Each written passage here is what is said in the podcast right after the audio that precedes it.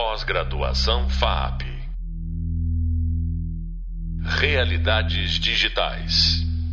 Olá, hoje nós recebemos a empresária e produtora Renata Almeida, diretora da Mostra Internacional de Cinema, responsável desde 1990 pela seleção de filmes, programação e a produção do evento. Renata também é sócia de uma empresa distribuidora e é sócia do circuito de exibição Cinearte, com mais de 50 salas de cinema em todo o Brasil. Produziu e dirigiu alguns filmes, foi apresentadora, curadora, roteirista do programa de TV Mostra na Cultura. Com essa experiência em diversos setores do audiovisual, tanto como talento artístico e empresária, nós vamos mergulhar nesse universo hoje e falar da importância do setor, como quebrar barreiras e inserir o Brasil no cenário mundial, como a cultura e a indústria criativa têm relevância em países estrangeiros.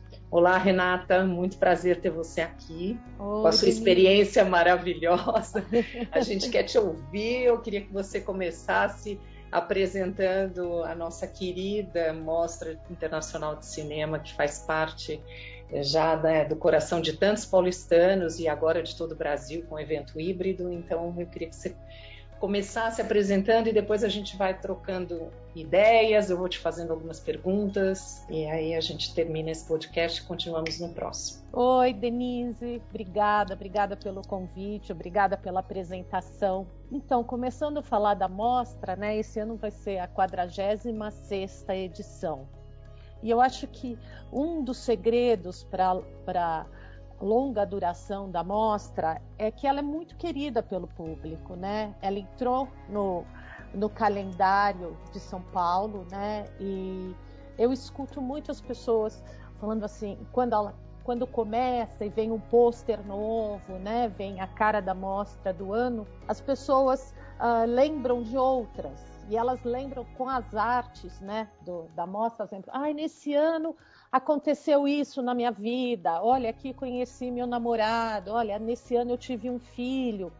Então, como é um evento que existe há tanto tempo, ela também faz um pouquinho parte da vida das pessoas. E eu acho que um, um, isso é uma das razões da mostra continuar existindo, né? Porque com as plataformas e todo o acesso que, que existe hoje em dia, para mim sempre foi uh, uma interrogação, né? Eu sempre me pergunto qual a função da mostra hoje, por que, que ela ainda existe, né? Porque quando ela começou, uh, o Brasil vivia um pouco um deserto, né? Era, foi em 76, era durante a ditadura, você não tinha nem DVD, né? Nem videocassete a informação demorava para chegar, além de ser censurada. Então a amostra ela foi uma gota numa chuvinha num deserto, né? E se a gente em 76 vivia num deserto, hoje a gente vive num oceano, onde a informação chega rapidamente, onde ela está acessível, né? Qualquer pessoa sabe acessar qualquer qualquer pessoa não, eu não sei, mas os jovens sabem, né? Os jovens sabem, acessam qualquer filme, qualquer programa que eles querem, eles conseguem. E, mas então, se a gente vivia antes no oceano, ah, no deserto, hoje a gente vive no oceano. Então a amostra passou de, uh, do papel de suprir, suprir uma carência para um papel de um amigo que fala para as pessoas assim: olha, por que, que você não experimenta ver esse filme? Por que, que você não experimenta uh, se dá uma chance de ver um trabalho vindo do Cazaquistão, sabe? Lá se faz cinema também. E eu acho que a mostra também tem cada vez mais o papel de discutir também o, a, a indústria do audiovisual e dis, uh, discutir essa indústria criativa, né? Então, eu acho que ela foi se transformando não só como um lugar onde as pessoas assistem os filmes, mas um lugar onde as pessoas pensam a arte, né?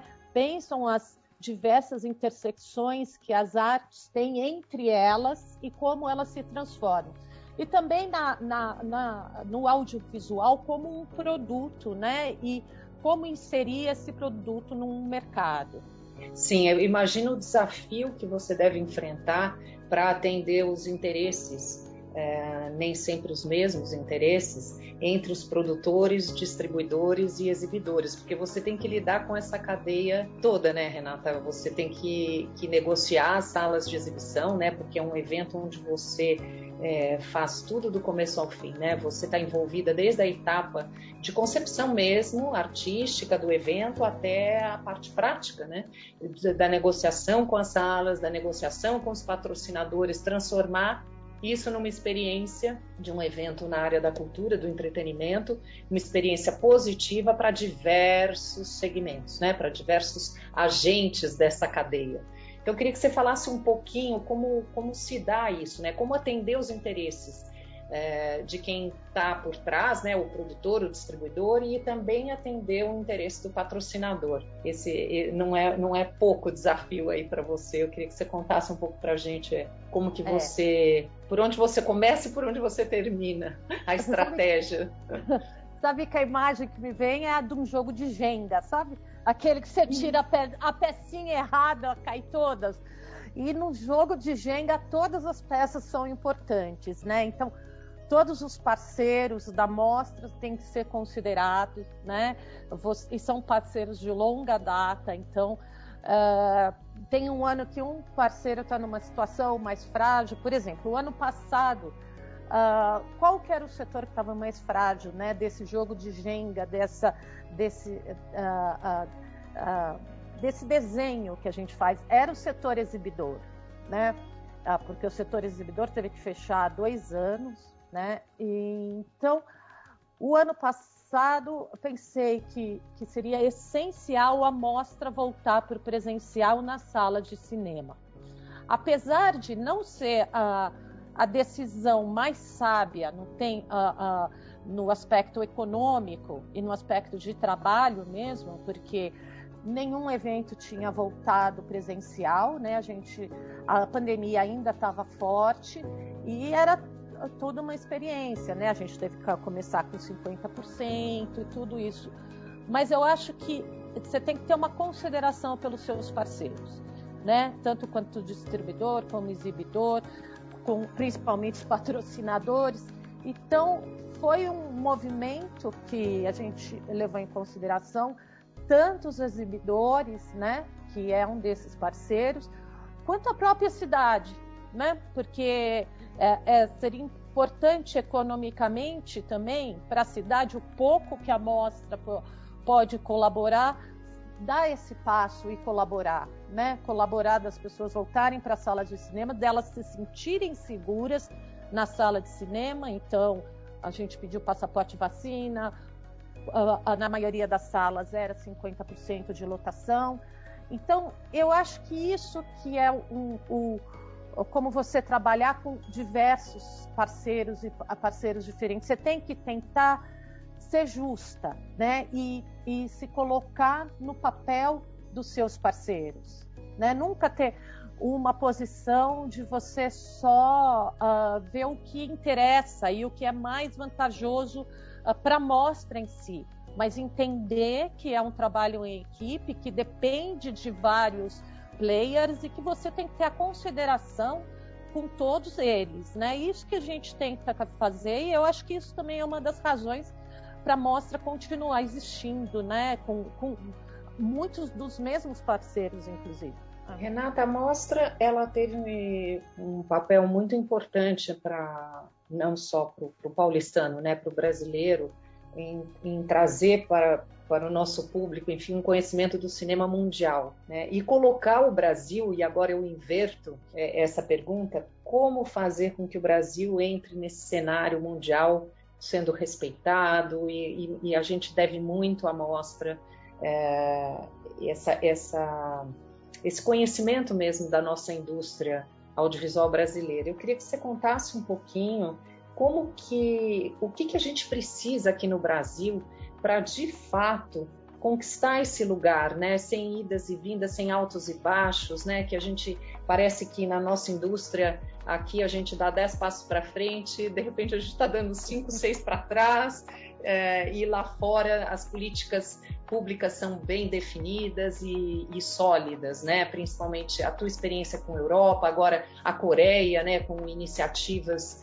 é, da indústria criativa que fizeram a Coreia entrar para esse cenário mundial com uma não só com muito respeito, mas com muita qualidade, né? Então conta um pouquinho para a gente é, o que você acha que o Brasil precisa ainda para para que a gente possa entrar nesse cenário mundial e se estabelecer nele, né? Mesmo que tenha oscilações, enfim, mas que a gente consiga andar para frente, para que a gente pare de retroceder em alguns aspectos. Então, né, isso, isso é um reflexo, né, é isso que você falou é um reflexo de uma insegurança das regras, né, uma insegurança do fomento, uma insegurança das regras.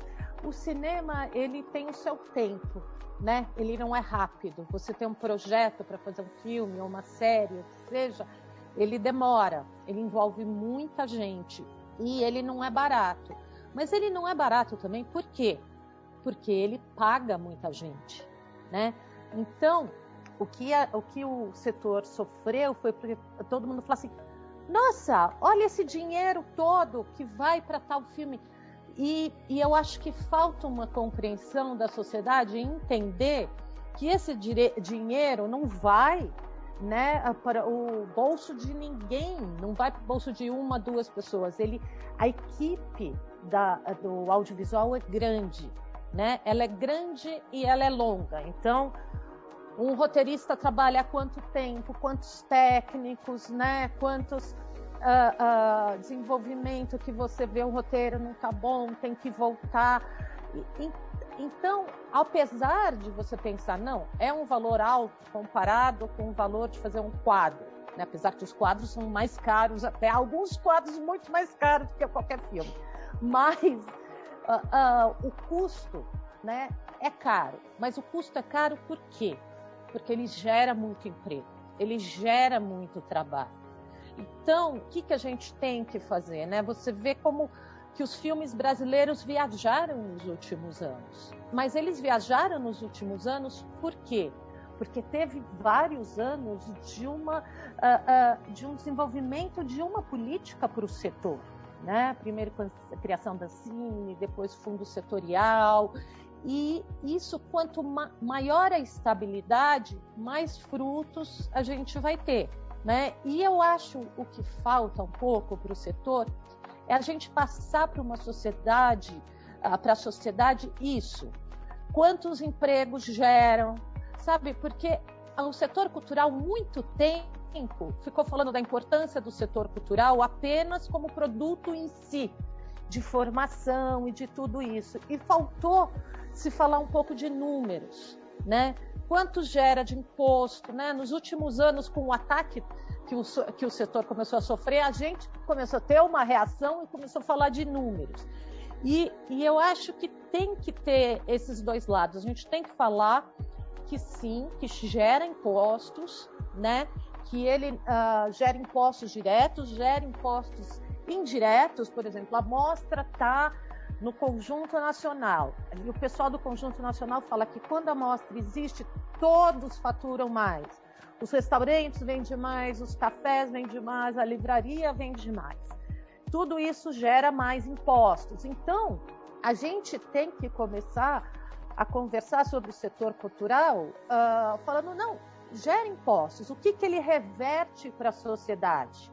Ele, ele dá o crédito, porque você coloca lá fundo setorial, você coloca uh, Ministério do Turismo, você coloca tudo, você reverte com a formação e educação, uh, não a educação formal, mas a educação de uma maneira mais ampla, e você uh, reverte com todas as contrapartidas que o setor dá. Então, não é só o agronegócio que reverte para o Brasil, sabe, com exportação de commodities e tal. O setor criativo, o setor audiovisual reverte muito para a sociedade né? E a gente tem que ter uma maneira clara de deixar isso para a gente poder ter as políticas, uh, uh, as políticas para o setor e a gente ter essa segurança, né? Uma segurança jurídica e uma segurança política para o setor, independente desse ou daquele governo.